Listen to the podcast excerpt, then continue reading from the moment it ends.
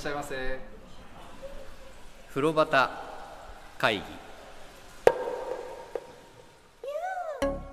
風呂端会議は風呂好き3人が銭湯にまつわるお話を気持ちの赴くまま自由に適当に時に真面目に語り合う番組です。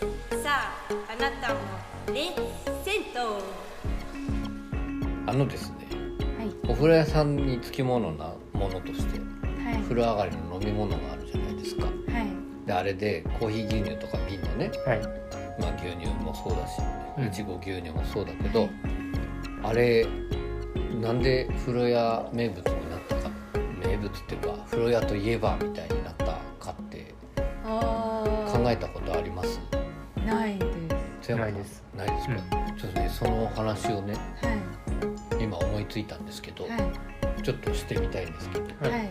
前枠そんな話でどうでしょうか、はい。はい。ちなみになんでそれを思いついたかっていうとですね、う今ひねり出したっていうのが正しいんですけどあのこの手元にラムネの粒がはい。これ酒井ちゃんが前持ってきてくれてね、うん。我々の脳みそを助けてくれた このラムネを見てあそうだラムネの話飲み物の話しようと思ってそこで思い出したはいんですけどじゃあその話を今はい。はい。日しましょう。そん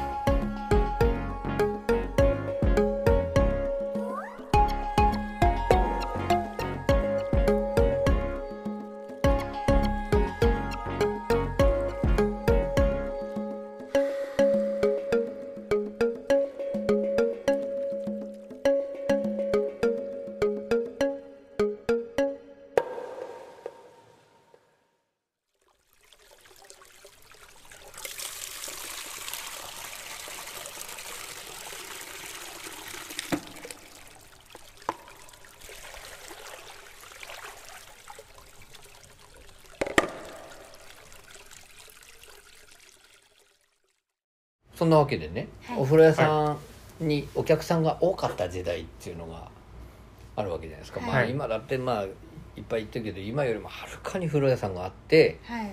でお客さんももっとすごく多くてっていう時代が大体昭和30年代とか、はい。その戦後うん復興してきたぐらいからはい。40年代ぐらいまうん。ではい。っていうのがガーッとこう多かった時代なんだけどあの特に30年代、はい。ね酒井ちゃんだってさ三丁目の夕日なんて知ってます？存在っていうかその作品は知ってます。はい。はい。うんあ漫画でも読んだことある？はないであそう。かすねはい。津山さんはあります？あります漫画も映画も、うん。あの、まあ、映画ねかなり随分こう、ここで泣けみたいな話になっちゃってちょっと違う話になってましたけど、うん。あの三丁目の夕日の時代なんていうのが分かりやすいと思うんだけど、はい。電気はあるけど、はいお家に冷蔵庫がないと。うんうんっていう時代だったわけですよね、はいまだ。テレビも街頭で街頭出始めもまあなんかお家にあるもんじゃないとかっていう時代に、うん。お風呂屋さんに行くと、はい。冷蔵庫があるわけですよ、うんうんうん。その、うん。アイスショーケースガラスのケースねはい。今もあるけど、あれがまず冷えた飲み物すごい冷えているものっていうのが、うん。いつでも飲めるっていうのが風呂屋庶民っていうと風呂屋さんだけだった、ん。だって。なるほど。それでお風呂入って特に夏場なんかはい。汗かくわけじゃうないですか、ん。そうするとあのケースにそのコーヒー牛乳とか、はい。牛乳とかうん売ってるわけですよ、うん。それはそれはもうただでさえ冷たいの珍しいのにはい。風呂上がりに飲むってむちゃくちゃ美味しいっていうことですうん。ごい人気になったと。そうなってくるとあの飲料メーカーもねうん。お風呂屋さんに提供するわけですよね。そのアイ,、うん。アイケースケーススをねケースを、はいでそこに明治とか、はい。うん雪印とか入れてうん。でそれがだからお風呂屋さんだってもらえてで売れる。じゃあうん。飲料メーカーその自分のところのどんどん入れてくれってやるじゃないですか、はい。それですごく普及したんだって。だから風呂屋といえば、うん。コーヒー牛乳腰に手を当ててみたいななんかでも確かにそうなんですよね、うんうっん。ていう話をねさっきふっと思い出しまして、でラムネもそうですよ。はい。お祭りの縁日なんかでもでっかい氷とうん桶に水と氷を入れてそれで冷やしてるっていうものがしかなかった頃に、うん。冷蔵庫ではい「わすごいここで飲めるんだ」みたいな、うん。っていうのがあって。うん。で僕ねふ風呂上がりのラムネすごく好きなんですけど、はい。あのー何回も言ったあれですけど三軒茶屋にあったその清水湯さんっていうはい。お風呂屋さんにはねラムネが今のラムネって飲み口のところはプラスチックになってるのが多いんだけど、あれ飲み口までガラスのうん瓶のラムネがあった。うん。津山さん覚えてません？いや覚えてますよ。うんあれってそそのビー玉を入れたり出したりっていう時は熱でガラスをこう開いてうんうんそこ赤くなってる状態のところはい。に瓶を入れて、で冷やしながら閉じてとか。でリサイクルをする時も、うん。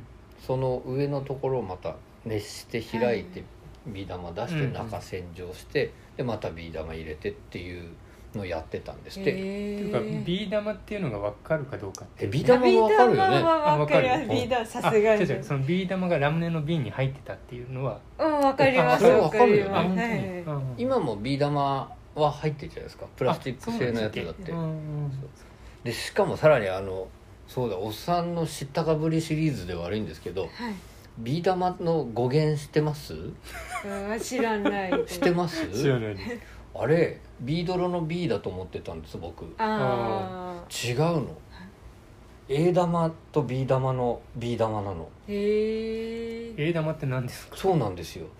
そのはい。ガラスの玉の中割れちゃったり、はい。ひこの変に模様みたいに見えるけどあれ傷だったりあー。っていうのはいい A 品 B 品その商品にならない B 品なんだと。へえで B 品になるやつを飲み物に使えってんはい。で作ったのが、まあ、ラムネ。それで B 玉。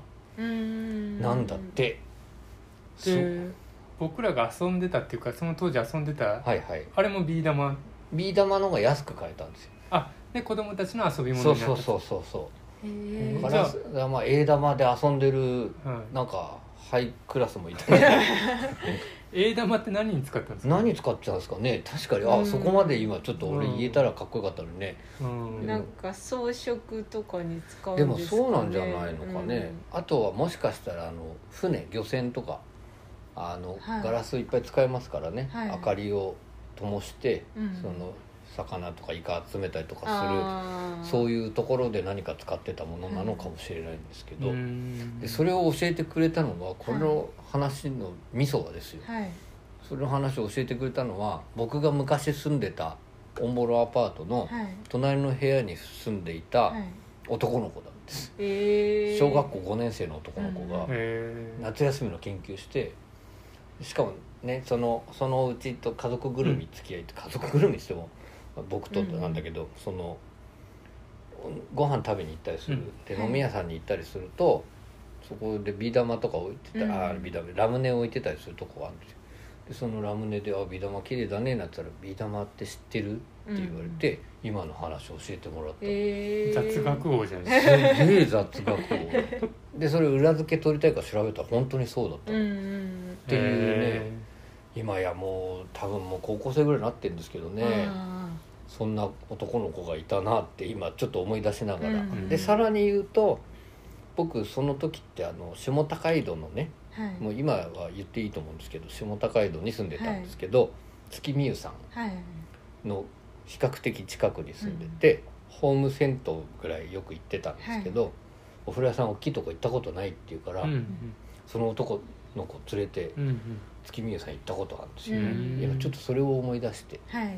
そしたらラムネ売ってなくてちょっとそこでは買えなかったんだけどっあていうことがあったなって今思い出して前枠とさせていただいたんですけど、はい。話どんどん流れていったけどね。すいませんね、えーそんなわけで風呂端会議、あはい。えー第38回でございます。おめでとうございます。前回、はい。前々回とその前の回でねはい。どうですか？38回まで来ましていかがですか？ってこう聞いてたらはい瀬山さんが毎回聞かないでくれみたいな話をしてたんですよ。どうですか瀬山さん。38回ですよ。38回ですね。38回って結構すごいよ、すごいですよね。すごいよってえー、酒井ちゃんいかがですか？38いやすごいなと思います。すごいですね。もう40ももうすぐですね。もうすぐです。もう今年の2月に始まってその2022年はい。2月に始まって、はいもうもうじき40回い。やー頑張ってますね。頑張ってますね。これねその8月はこうお二人津山さんも酒井ちゃんも忙しくて、それで8月は僕なんか悪いことがいっぱい起きて 個人的に。で、うん。仕事的には9月以降僕は91011までかな、うん。がちょっと忙しくて、はいその中そうかいくぐってスケジュール調整して頑張ってやってますね、なんか。そうですね。ねえ。本当本当に。皆さん聞いていただきたいです。なんか最近そういえば聞いてなかったけど、はい。身近で聞いてくれてるよなんていう人あいます？でもちょっと数が少なくて そういう身近の人の数あ身近の人の数が少ないの。自分の。しょうがないですよ。だって人見知りが集まって。る どう？でもなんかそんな話聞いてくれた感想聞かせてくれたりします？あでも聞いてるって言ってくれてる人とかいます。嬉しいね、はい。どうですか？ちゃんと聞ける番組になってるって言ってました？でもなんだかんだ毎週聞いてくれてるからでもその人はでも銭湯にはまだ一度も行ったことないんですけど。目的果たせてない。でもそれでも楽しく聞いてるで。もそれは嬉しいですね、はい。なるほど言ってくれたらいいね。そうですね。あ分かりました俺その人誰か。その僕の数少ない人の中の一人でもありますね連れて行きたいねあの人。いそうですね。ね。ぜひ一度体感してほやしい。俺さ体感したらあの人絶対ハマっちゃうタイプだとあ思う。あでもそうかもしれない。ちょっと話ちょっとそれて悪いんですけど、はい。あの天徳線さんのねご主人がはい。あのサラリーマンをされてたのをはい。辞めて、今後継がれて今お店やってるんですけど、はい。その時の平均体温とか、い。その時と今の平均体温の、ね、違いとかをね、この間ツイートされてたんですけどはい。で会社員時代はお風呂シャワーを浴びるだけ、はい。で晩酌でリラックスっていうか、うん。ストレス解消をでそれを今はお風呂入って、うん。で風呂でストレス解消と、たらね平均の体温がね1度ぐらい上がってる。平熱が。うん。そしたらそら免疫力も高まってるわけじゃないですか、はい。なんかねそれぐらい違うんだっていうのを書いてて、だからやっぱり特にね、はい。あの人は平均体温を上げてあげたいタイプだからね それちょっといけたらいいですね。これそうですね。自分のことだって気づいてるかな聞いてくれて。我々3人共通の知り合いですけど。そう言ったら気づく いやだってそう言わないと多分下手すると気づかないんじゃないかっていう。気づかない可能性あります。ありますからなんかだからちょっとちょっとそれ裏ミッションとしてやろう。とこの番組を続ける目的のもう一つうん。としてそれからあ危ない。あの人をお風呂に行かせる。のをもちょっとミッションとしてやっていきましょう、でもなんか行かないって言いそうな気がするんですよね。でまああの聞いてくださってる方としてねそのメッセージを送ってくださる方すごく多くなりまして、うん。今回もちょっとご紹介したいんですけどもえー、みこじ銭湯さん千住と書いて銭湯さんです。今回質問いただきました、質問です。銭湯はどうやって決めますか？私は同じ銭湯に繰り返し行ってしまうことがあってダメだなぁと思ってしまう。別にダメではないけどね。だそうなんですよ。でお風呂の選び方やまた行きたくなるところとそう思わないところ違いがあれば教えてください。よろしくお願いします。と。津山さんこれ簡単になんかお答えするとどんな感じですか？今これ僕すごくむずあのうまく答えられないんですけど はい。今はこの収録があって、はい。うん。その収録のためにはやっぱり行ってお話ししたいうんと思ってるうんうんので、入ってから話したいと。はい、それをこなすのにうん。精一杯っていう。本当はななんていうんですかね。いろいろ入りながら、はい。はいこれも入りこれも入りってしたいんですけど、はい。僕が今入れるタイムが少ないので、はい。もうなんとかここの収録のための銭湯に行くのを死守してるってあいう、ーはいはいそういうう状況なので、うん。これにはすごくお答えおできない。答えしづらい。はい。それがお答えですね、はい。まずはね。はい。酒井ちゃんどうですか？私も行く数がやっぱ毎日とか行けたらいいんですけど、うんうんうんでも外したくないっていう気持ちあるんですよ。この、はいはいはい。貴重な一ね月のうちにうん何回行けるかわからない日で、絶対ははい。外したくないっていうこう、はいはい。知らないとこに行って なんか微妙だ悲しい気持ちで帰ってきたら嫌だっていう思いもあるんですけどはい、でも風呂端会議を始めてから、うん。ちょっと新規開拓をしたいってはいはいはいいうはいはい。なんかいろんなお風呂入って、うん。で話してもう話を聞いたりして、はい。うん、もっと行ってみたいって気持ちは芽生えたんで、うんうん。最近はちょっとチャレンジするようにはしてます。なる。ほどね、はい。その悲しい気持ちになって帰ってきたくないってその悲しい気持ちになるようなお風呂屋さんってちなみにどういうことなんですかね？えー放送で言える範囲で言えないかねあでもやっぱりちょっとなんか汚かったなとかあまりはい掃除ちゃんとしてないのかなとか、はいはいはいあとお湯がなんかあぬるすぎぬるすぎるっていうかなんかあんまり温まらなかった温まらないお湯はあるよね、はい。はいはいはなんいか入ったけどすぐ冷えてきたなうんうんうんうんあるある。な時とか、うん。まあそうですね、あうん。なるほどね。あとあれかバンダイの人がなんかちょっと殺伐としててうん。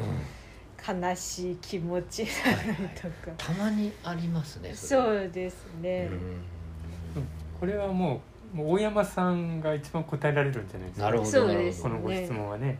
僕でもあの悲しくなる思いの方が多かったぐらいなんですよ前半は。トライアンドエラーですね。そうそうそう。エラー続きってはいいうだったんですけども、今でも酒井ちゃんが言ってた話、はい。やっぱ近いですね、そのあれちょっとあんまり綺麗じゃなかったなとか、うんうんそのそうこういうこと言うと津山さんまた嫌な顔するんだけどさ お湯の輝きがね。嫌な顔してないですよ僕は。あの輝きがあまりないお湯のところってうん。すごくこれね言い方難しいんですけど変に泡が残ってるところなんです。へえそのうん。お風呂の浴槽の端っこの角のところにジェットとかでみんなね、はい。大体それ泡出ますけど大体パチパチパチパチって弾けていくでしょ、はい。綺麗なお水って、はいでも泡残ってるとこがあるんですよ。あーうんなんか言われてみればそうかもしれない、ねなんかあるじゃない？はい。でそれあれって思ってそういうお湯だと思った後に、はい。その上がって洗おうとしたりとかするとあここちょっとあんま掃除してないなとか、はい。そういうことがあったりすることが多くて、そういうとこですかね、であとは何かあるかな？だからはい。ねご質問はそのはい。どうやって？どうやっうん。てその、そこからいいお風呂にたどり着いたあ選び方そうか。選そうだな。また行きたくなるところとか、選び方。いやすごい簡単に君たちに質問振ってごめん。難しいですね確かに。でもあのーお客さんえ質っていう言い方よくないかわかんないけど、はい。お客さんの感じってお風呂屋さんのご主人とか奥さんとかの感じによってだいぶ違うとこあると思うんですよね、だからその一緒に入ったタイミングのお客さんが変な人が多いとこはやっぱもう二度と行かない。うんうん。結果そこはやっぱりさっきの酒井ちゃんの言葉借りると殺伐としたはい。バンダイの人だったりとか、うん。その逆のところっていうとこなんだろうな、うん。でもそうか外観からは分かんないですね、行ってみないとわ行からってみないとやっぱそれはトライとエラーの繰り返しっていううんことなんでしょうかね、このお風呂の選び方っていうのはそれはやっぱり大山さん的にはその怪我したから、あそこに行こうとかうん。あそういう そういうことです。お湯の質とかとそうかそうかそうか、なるほど。課題もありますよねえー、きっと。でも確かに行ってて知っていれば、うんうん。そのお湯ここのお風呂屋さんのお湯はこうだなとかって知っていれば、うん。確かにうん前もね他でも話したことあるけどちょっと一仕事大きいの終わったから、はい。ちょっと行きたいなと思うようなうんお湯とか、そういう選び方はありますけどね、うん。怪我した確かにこの間怪我した後最初に行こうと思ったら東方湯を選んでますから、それやっぱり温泉味が欲しかったのかもしれないし、そういうとこなんだけど、うん。でもそうなるにはやっぱり行ってトトライしてエラーとあとはエラーじゃないものっていうヒットをこう繰り返しうん自分の中に蓄積するしかないのではないだろうかっていう。もう僕が行ってて、はい。大山さんが候補いただいてこう行くじゃないですか、はいはい。そうするともうほとんど外れがないですよ。はいはい。だからあのねせっかくこうやって聞いてくださってるので、うんこのご紹介してるところは少なくとも3人にとっては外れてないので、うん。まああ、この中のね中でなんかピンとくる回で行っていただけたら。確かに。確かに。あの今ー回は褒められていつも褒めてるね。あのー確かにそうですね。このご紹介してるのは確かに、うん。あので我々ね最初の頃よく言ってたんですけど酒井ちゃんと、はい。そのいおすすめのお風呂屋さんどこですかって聞かれるのが一番難しいってういう、ん。だからでもそんな中でご紹介したいなと思うお風呂屋さんをこうやってはい。38回はい。38件もあ1回ないか37件も紹介してるわけだから、確かにこのご紹介した番組を聞いていただいて、はい。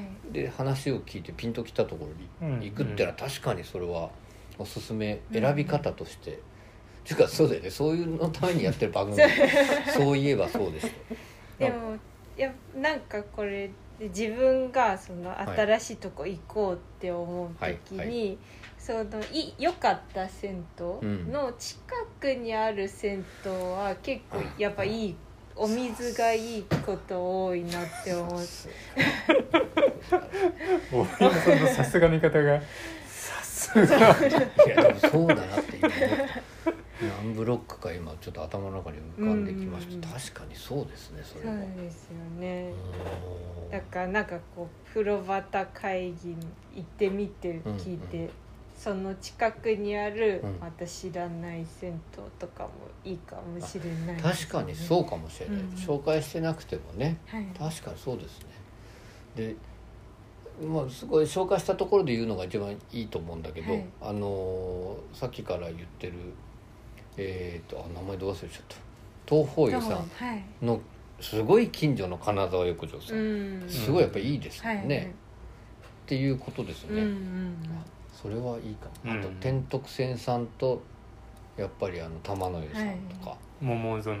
桃園うん川、うん。そうそう。あ桃園川沿いに行けって言えばいい こういう時。迷ったらそこに迷ったら行けばいいです桃園川をまず地図で探してもらって。そしたら弁天湯さんもいいし。うん。あそうじゃん、うんうん。高砂湯さんもあるし。あえ弁天あ弁天いやいや桃園川に行ってもらいましょう。とりあえず、まねのお住まいのところもねあるかもしれない。あそうかそうか、まあどどっかあの杉並のあたり地図で探していただくとね 桃園川っていうのがありますから。それね今回いろいろこの回数の中で、まあ、西側も多いですけど、はいはい。一応ね品川の方とか、はい。い、うん。ろいろ小岩のとかご紹介してるので、はいはい。まあ、まず行きやすいところでね行きやすいとこ行けばいいですうん行っていただくのがいいかも。なんかいろいろ行ってくと、うん。なんとなく良さそうな銭湯の雰囲気が分かるようになってきますそれもよね確かに本当にそうなんですよ。こうネットとかで調べた時に、はいはい。多分ここはいいはずだはいみはいはいはいたい。なああそこの話しましょう、はい。あの津山さん渋谷に栄湯さんってあるの知ってます、はい知ってます。あのこの間酒井ちゃんにうん。そこに行ってきたっていう話は聞きました。はい。あのね栄湯さんってちょっと一緒に行ったんですよ。うんうん。であれ普通だったら一人で酒井ちゃん行かないよね多分ねただ、はい。悪くはただ悪くはないと感じると思うんあですよ。そうですね。あれをうん。でも悪くはないと感じるようになるには、はい。やっぱり経験が必要ですよね。そうですね。ね。うん。すごいんですよ。入り口からもうあの雑然とかいうのを通り越したうんうん。てかちょっと次元の違うはい。入り口なんです。うん。で次元の違う入り口を入っていくと次元の違う脱衣所があってうんで浴室も次元が違うんですよね。ただでお湯がすごくいいのああでも本当何お風呂しかないん。ですお風呂しかないうん。天井も低くて低くてうん。なん。かなん。ていうと民宿のなん。か大きい大浴場みたいいはいはいでもすごくお湯がいいあの東京の渋谷の真ん。中で薪で炊いてるん。ですよえーで古いビルの古いビルの中のビル銭湯だからうん。天井本当に低くてね、あれ確かにああいうことですよね。あれを見つけた時の喜びってすごいからね、うんなんかそういうふうにうん。ちょっと大体そんなこと言っても命狙われるような危険っていうのはないわけですから風呂屋さんに行って。うん。だからその行ってはい。ちょっとお金かなと思っても試してみるとかね、それもやってみるといいんじゃないかなと思うんですけど、うん。それを回答とさせていただいて、よろしいでしょうか、はい。ありがとうございました。えー、みこじ銭湯さんはいはい。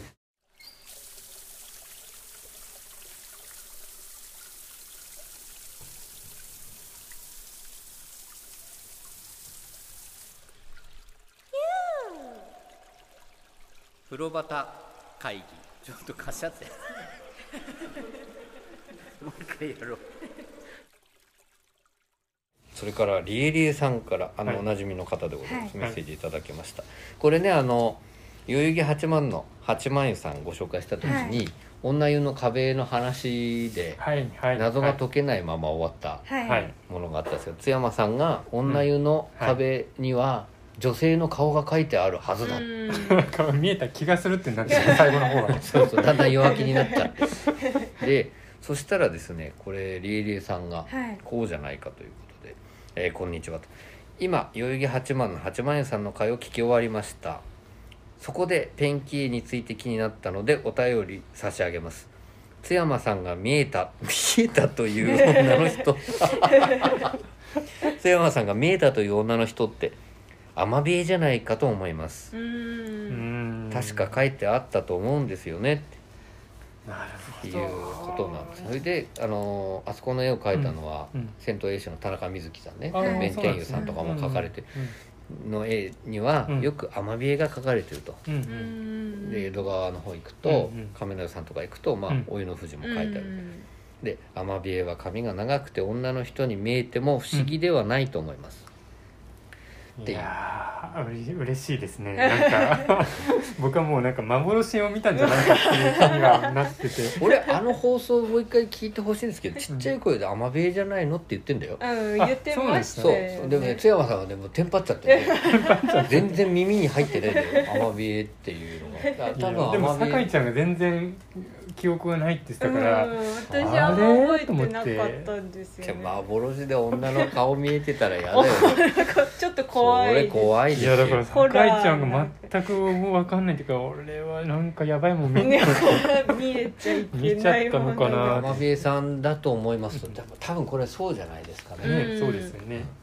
リエリエさん情報ありがとうございました。ありがとうございます。正気だったことを。正気だ 後押ししてくれましもうねこれからもこまた今後も楽しい番組を期待していますねっておっしゃってますね、はい。これから頑張っていきたいと思います、はい。本当ありがとうございます、ありがとうございはい。ありがとうございまますなわけで38回目を迎えてね今回って自己紹介してます？してないですよねまだ。でないです。あー38回を迎えました。風呂端会議、えーはい今回も酒井とた津山と大山がお届けいたします。よろしくお願いいたします。よろしくお願いします嬉しいねこうやって本当になんか謎が残ったりしたの解決してもらったりできるようになってきました。本当にあの酒井ちゃんが一人語りのコーナーとかもやっていけばもっと いろんなリアクションいただけますよね。リアクションありすぎたらなんか僕らどうしたらいいか分かんない。僕らも対抗してコーナーやりましょうよ。津山のおまけコーナー。まあいいですね。ねお笑い漫画道場みたいな あのまあまあ、えー今回もやっていきますがはい。あのご紹介したいお風呂がね、はい。本当にだから次々あるのも嬉しいんですけど、うん。ここもねずっとご紹介したかったところなんですよ。はい。今回もお話ししちゃっていいでしょうか、はい。えーこれはね神楽坂ですね、神楽坂の熱海湯さんといううん。お風呂屋さんの話したいんですけども、熱海湯さんは酒井ちゃんは行かれましたあかはい。何回か2回行ったことあるあれ我々さ酒井ちゃんがさ、はい。まだ学生自分に行きませんでしたかね？そうですね。1回目が私が大学生の時に。そうだよね、だからまあ、そう遠くない過去なんですけど、うんあのとは言いながらちょっと前ですね、そうですね。うん。どうもお世話になっております。お世話になっております。俺その時も熱海湯っていうのがあるぜ行ってみようぜみたいな感じで僕が言ったんですかね。多分そうだと思いあなるほますは渋いとこ連れてったね。い渋いですね。ね確かに。学生が行くには渋いね。津山さんは行かれましたか？行きました。つい最近。存在は知ってた。いや知りませんでした。あそうですかん。そうですか。これ意外じゃないですか神楽坂のうん。ああいう街にうん。こういうふうなお風呂屋さんが残ってるって、僕はね意外とはなかったです。あそうですか、うん、行ってみてすごい納得した感じで、うん。ただ僕実はあの高校があの近くだったんですよ。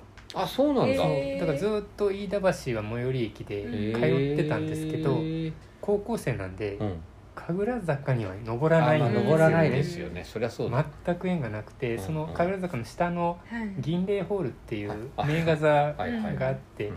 あそこで泊まってました。またえらい渋い高校生だちね、渋い。銀霊ホールと俺久しぶりに聞きましたあよあそこのね年間パスポートがいいんですよね。安くて何でも見れる。なるほどなるほど。あそうかそうか。あっちには登んないですね。登らないですね。ね。でも登ってたら違う人生が開けてたんだろうな。そうかもしれないな。んかでもここでこれを語ってないよね。そうですね。そうだね、なるほど。白洲二郎みたいになってたかもしれないね。いやいやなってないです絶対に。なんだってね。あのまあまあ今出てきた飯田橋、はい、うん。で神楽坂ってねその神楽坂っていう駅もあります。東西線の駅もあるんですが飯田橋の駅っていうのは JR もあれば、東西線有楽町線南北線、大江戸線もあるすごく便のいいとこで、うんうん。まあ、これは昔のお城の一部ですねもうね、うんそこが近い最寄りのお風呂屋さんなんですけど、神楽坂自体あんま行かなかった？行かないですね。ね。本当にそうですねこの熱海湯に行った時ぐらいしかないです。あああ。うん。そうだよななんかねあれでもあれでもって変な言い方だけど、はい。今だってこじゃれたところがね、うん随分ありますけど、はい。あれでもだいぶ庶庶民みんなが行きやすい街にはなったんですよね、その津山さんが高校生で通ってた頃とか多分はい。もしかしたらその名残がまだあるようなはい。花街。あそうなんですね神楽坂。で僕晴れ花街に花町って勝手に読んでたあまあんですけど花町どっちでもいいんですかはい。うんあのえいわゆるはい。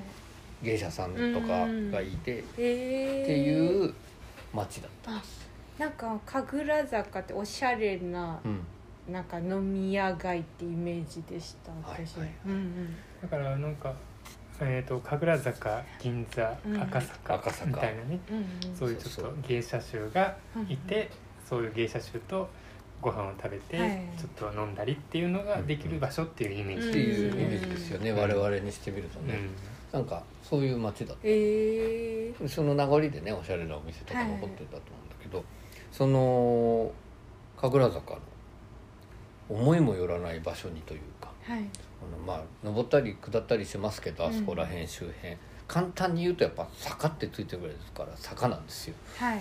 で斜面なんですまたね、うん堀に向かって急な斜面があって、はい。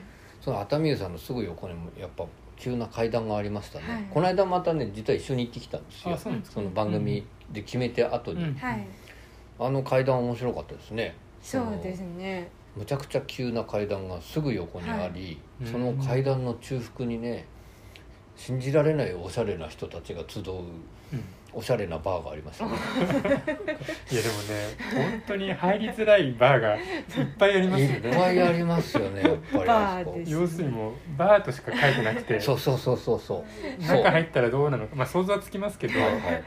このぐらいだろうなとは思うけど、うんうん。ちょっとね誰かと一緒にとかそうそう。一回入って常連さんと一緒に行くみたいな、分かってる人がいないとなかなかうん本当入りづらいに行きづらいあの氷だけで1万円ぐらいしてる。そんなことか。それちょっとそれは相当やばい恐ろしいお店。でもまあ本当におしゃれなお店いっぱいありましたねうん。あそこね。うん。でまあまあそんな街なわけですけど今も、そのまあそこにある古い作りのね落ち着いた作りのお風呂屋さんですね、でなんかあのいわゆるハフ作りで、うん。まあもう番台形式で入り口から男女分かれて入っていくっていはい。う作りなんですけど、あの番台に我々いた時ね、はい。そのおと男性お父さんがいたんですけど、うん。ね、あの宮殿湯の親父と同じスタイルでした。あの親父。親父。ああそうですか。あの違うよ。熱海湯さんはお父さん、うん。はい宮殿湯は親父。男湯側に体をほぼあーなるほど。置いてうんうん。女湯の方は見ないように、ん。見ないというかね、はい。いうお父さんでしたね、はい。すごい親切なお父さんうん。津山さん行った時い誰でした？やあのおかみさん。あお母さんがいただ、うんんうん。あのお母さんもいいですよねちゃっきりしてて。そうですね、そんなでもねお客さんいなくて僕もお話ししてないので、うん。そんなちゃっきりした感じっていうのはちょっと分かんなかったそうかそうかそうか。あのーうん。まあまあそのご夫婦でね、うん。やられていてでまあまあ入っていくじゃないですか、うん。はい。そうするとなんつうの脱衣所もさ、はい。こう昔ながらの作りのままでうん。見上げるとこう天井があって、はい。で男湯はねお庭があるんですよ。縁側があって。えー、女湯はどうですかね？女湯はなかったと思います。あそうかそうか。はい。うんうんうん。塔の籠が似合うような脱衣所でしょ？古はい。い茶色くて、でそこに池なんかあるから、はい。すごいねそこだけ写真撮ったら多分いつの時代か分かんないよううなん番台あ脱衣所なんですけど、ね。池見ました、いや僕ね池の記憶がないっていうかうあれ僕結構遅い時間に行ったんですけど、はい。真っ暗でも見えました池。あ外。見えましたよ。僕も夜行けました。あそうですか。う、んなんか記憶はない。んですよね池の記憶そうかそうか。うん。あのね石像みたいなのがあって。うん。え右側に、えでその石像のさらに向こうを見ると池があってうん鯉が泳いでる。うん。じゃじゃじゃじゃって新しい水がいつも出てるっていう。先に言うとこれ井戸水がそこ湧いて、はいあ井戸水で鯉を飼ってるとこなんですけど、うん。なんかそのねちっちゃいのよ。はい池があると言っても縁側とか。でもそれがまたいいんですよ、うんうんあ借景まさにここにあるのに借景みたいな。うんはい。でガラガラっと窓が開いていて風通しすごくよくしてある、うんうん。久しぶりだなって思うぐらい風通しのいいお風呂屋さんでしたね、はい。あそこね。でどうでした？その辺風通しやら含めあれ入り口もずっと開きっぱなしだった開けっぱなしだったですよ、うん。そうそう。あれが嬉しかったの、うん。いやちょっと僕はオンラインの方大丈夫なのかなって一瞬心配してでも今うん。うんって嬉しかった話してましたよ酒井ち 男用の方から僕は全然オンライン側のは靴もね置い置いてもないのでそっち全然寄ら寄らなかったですゃんけど、一瞬男が開けっぱなしでもしかしたらオンラインもこう開けっぱなしだったら。開けっぱなしなんでしょあでも完全オープンじゃないですよ。あうんああ風オープンっていうのは丸見せってこと丸見せじゃない。丸見せは嫌だよ あではないと。うん。でもあそこ開いてるだけであんな風通っていいよね、脱衣所と玄関とはい。浴室側も開いてあって。